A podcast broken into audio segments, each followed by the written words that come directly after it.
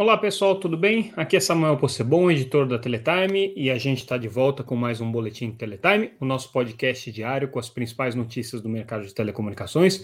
Hoje um pouquinho mais cedo, trazendo o que foi destaque nessa terça-feira, dia 16 de maio de 2023. Vamos lá, vamos começar com é, a pesquisa TIC Domicílios, realizada pelo, pelo IBGE, em conjunto com o CGI, com o Comitê Gestor da Internet, com o NICBR, né, o, o braço executor aí das é, tarefas do, do, do, CGI. E a pesquisa TIC Domicílios é, traz alguma coisa é, parecida com o que a gente já vinha, mas algumas tendências que se, que se consolidam. Né? Assim, a gente já, já tem os números bastante consolidados no mercado brasileiro de acesso à internet, então eles variam um pouco, né? mas de qualquer maneira traz uma, uma visão importante para a gente analisar. Vamos lá. É, primeira informação, é a mais relevante, que é, repete a, o que a gente já via na, na TIC do domicílio de 2021, agora foi a de 2022, é a limitação de preço como principal problema é, de acesso hoje à internet. Então, não é mais a disponibilidade da rede, da infraestrutura, as pessoas conseguem acessar a internet, seja pela rede de fibra, seja pela rede móvel, é, em praticamente é, é qualquer é, lugar, mas é, a questão do preço ainda é uma, uma variável muito importante aí para poder viabilizar o acesso à internet. Então, é, entre os fatores apontados aí com, como os impeditivos para o acesso à rede, é, o mais citado é o, o preço dos serviços. 28% dos domicílios não tem porque não conseguem contratar o serviço de internet. Né? Esses números variam bastante, dependendo aí do, do da região por exemplo, na região norte, o limitador de preço é ainda maior, 48%. Né? No Brasil, você tem mais ou menos 15 milhões de domicílios sem nenhuma conectividade. Esse é um problema sério, né? E um outro problema que é, afeta também os brasileiros, praticamente se é, equivalendo aí à questão de preço, é a questão do, do letramento digital, ou seja, da capacidade é, de é, entender e usar os recursos da internet. Né? Então, hoje, esse é um problema que afeta boa parte aí dos brasileiros. É, um aspecto interessante, aí a gente falando um pouquinho mais dos dispositivos de acesso, é claro que o dispositivo preponderante né, para acesso à internet é o, o, o dispositivo móvel, é a rede móvel. Né? Então, 62% dos brasileiros acessam a internet só pelo dispositivo móvel, é, que é uma realidade hoje é, para 92 milhões de pessoas. Então, 92 milhões de pessoas dependem dos seus smartphones para poder ter acesso à internet. É, esse número ainda maior é entre mulheres, é, entre negros e pardos e também na classe é, D e E. Agora, quando a gente olha é, o segundo dispositivo, é que é o dado interessante, porque é um número que está crescendo muito. De um ano para o outro, cresceu 5 pontos percentuais. Então, é, hoje, o segundo dispositivo mais utilizado para acesso à internet são as TVs conectadas, que já representam 55% do, do, da forma preferencial de acesso à internet.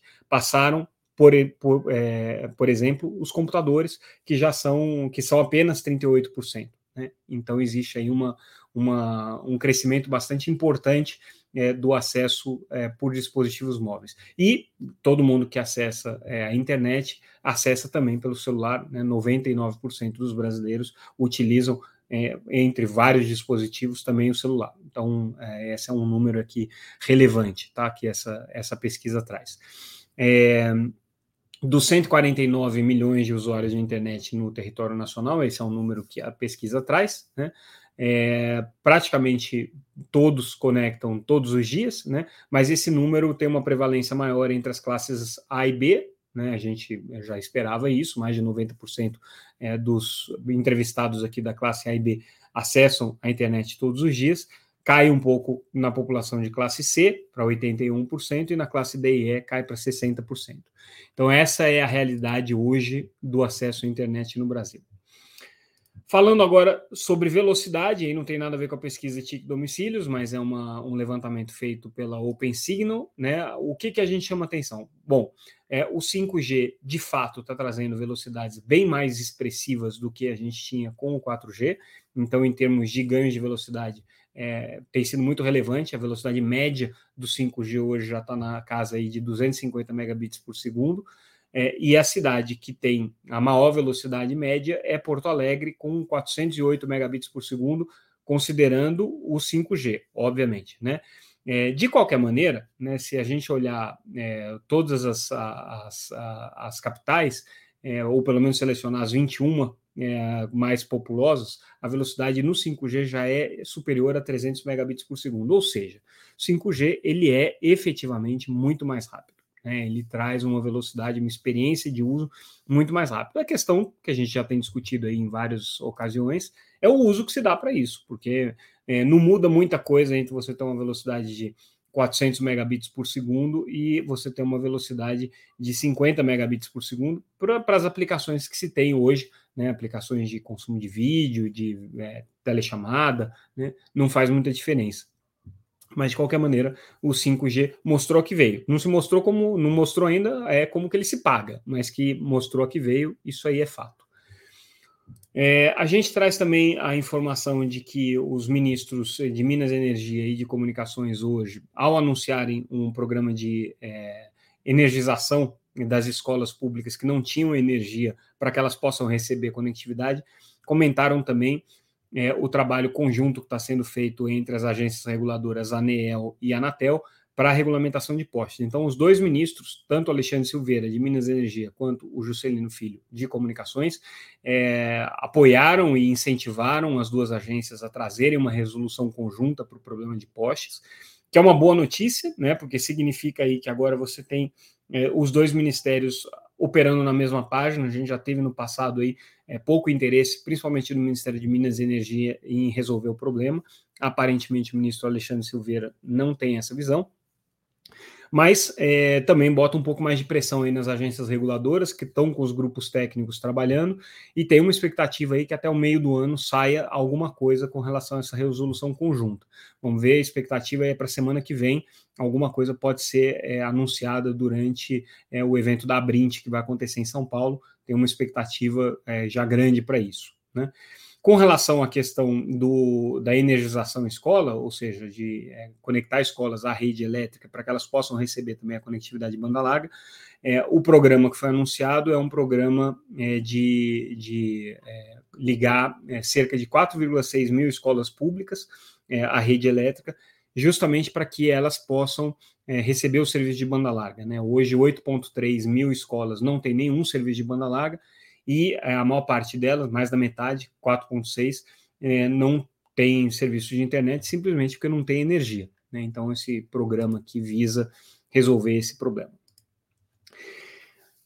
Outra notícia que a gente traz interessante é com relação à implementação do Open Gateway no Brasil. Quem acompanhou nossa cobertura do Mobile World Congress esse ano deve se lembrar que esse foi talvez o grande fato do evento desse ano, foi a iniciativa das operadoras é, de maneira conjunta de criar um conjunto de protocolos e APIs que vão servir para que serviços digitais possam funcionar nas diferentes redes de telecomunicações de maneira mais ou menos é, transparente para os provedores de serviço. Então, é como se você criasse uma linguagem comum que vai funcionar em todas as redes de telecomunicações e essa linguagem pode ser acessada por diferentes provedores de conteúdos e é, desenvolvedores de soluções para que é, esses serviços possam funcionar independente da operadora, em alguns casos independente do país em que acontece. E aí é, o Renato Tilchini, que é executivo da TIM, é, comentou no evento que aconteceu em São Paulo, do Mobile XG, organizado pela Mobile Time, a expectativa dele de que isso vai sim é, trazer frutos para o Brasil, talvez ainda esse ano. Ele acha, acredita que as operadoras já estão engajadas nessa questão, já estão trabalhando nesse esforço de padronização, e isso aqui deve começar a render algumas é, iniciativas ainda esse ano, na visão dele. É, já faz um tempo que as operadoras de telecomunicações é, têm, têm trabalhado no sentido de desenvolver algumas coisas conjuntas, e a TIM, especificamente, é uma das maiores defensoras desse modelo, né?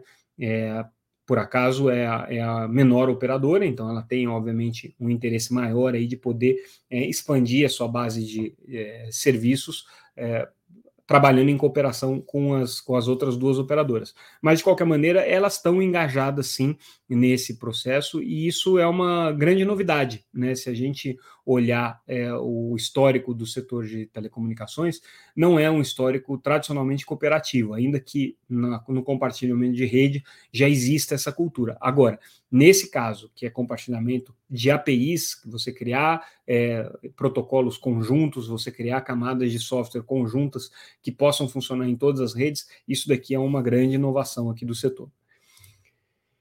Comentando o balanço da, da Torá, é, operadora virtual, é, grupo que também é, trabalha na integração para serviços é, que, envol que envolvem mobilidade, né, a da Torá anunciou no seu balanço uma queda é, de 7% nas receitas, 155 milhões no primeiro trimestre desse ano.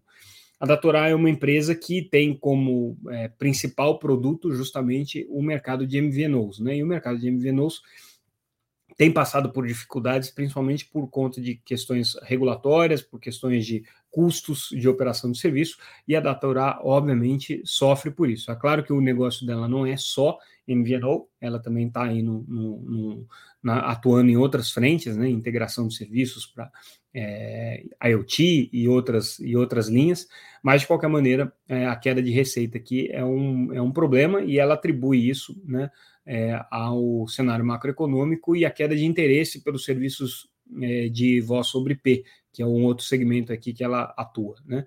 É, mas ela teve um aumento aqui no EBIT de 15%, então é, houve uma racionalização dos custos aqui, evidentemente, né?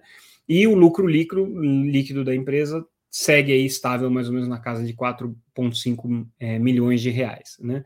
É, agora ela vai focar no seu modelo de é, comunicação como serviço, plataforma de comunicação como serviço, essa é a prioridade dela, né? É, preservação de caixa, essa outra é, prioridade, e aí a diversificação, né?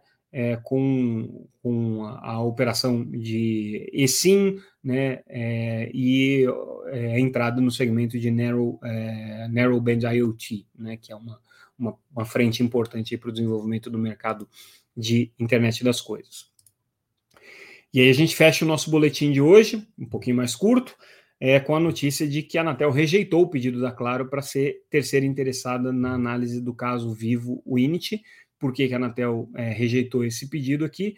É, porque entendeu que a Claro não tem razão para poder é, opinar nesse assunto. Né? A Claro é, ela não tem se manifestado publicamente com relação a esse acordo Vivo Init, mas ela tem uma preocupação, obviamente, porque a Vivo é a sua principal concorrente, né? E no momento em que esse acordo for aprovado, se ele for aprovado, é, ela passa a ter aí uma competição mais acirrada com a Vivo, porque a Vivo vai ganhar espectro, vai ganhar, é, portanto, musculatura na competição com a Claro. Por isso que eles estavam pedindo aí para poder ser, ser parte. Mas a Anatel entendeu que é uma coisa é uma coisa, outra coisa é outra coisa, tá? Então ela a, a Claro já está operando nesse segmento, já é uma prestadora de poder de mercado significativo, não tem interesse concorrencial é, sério né, nessa, nessa questão e, portanto, não acolheu aí o pedido para que ela seja parte do processo. É... Com isso, a gente encerra nosso boletim de hoje. Ficamos por aqui.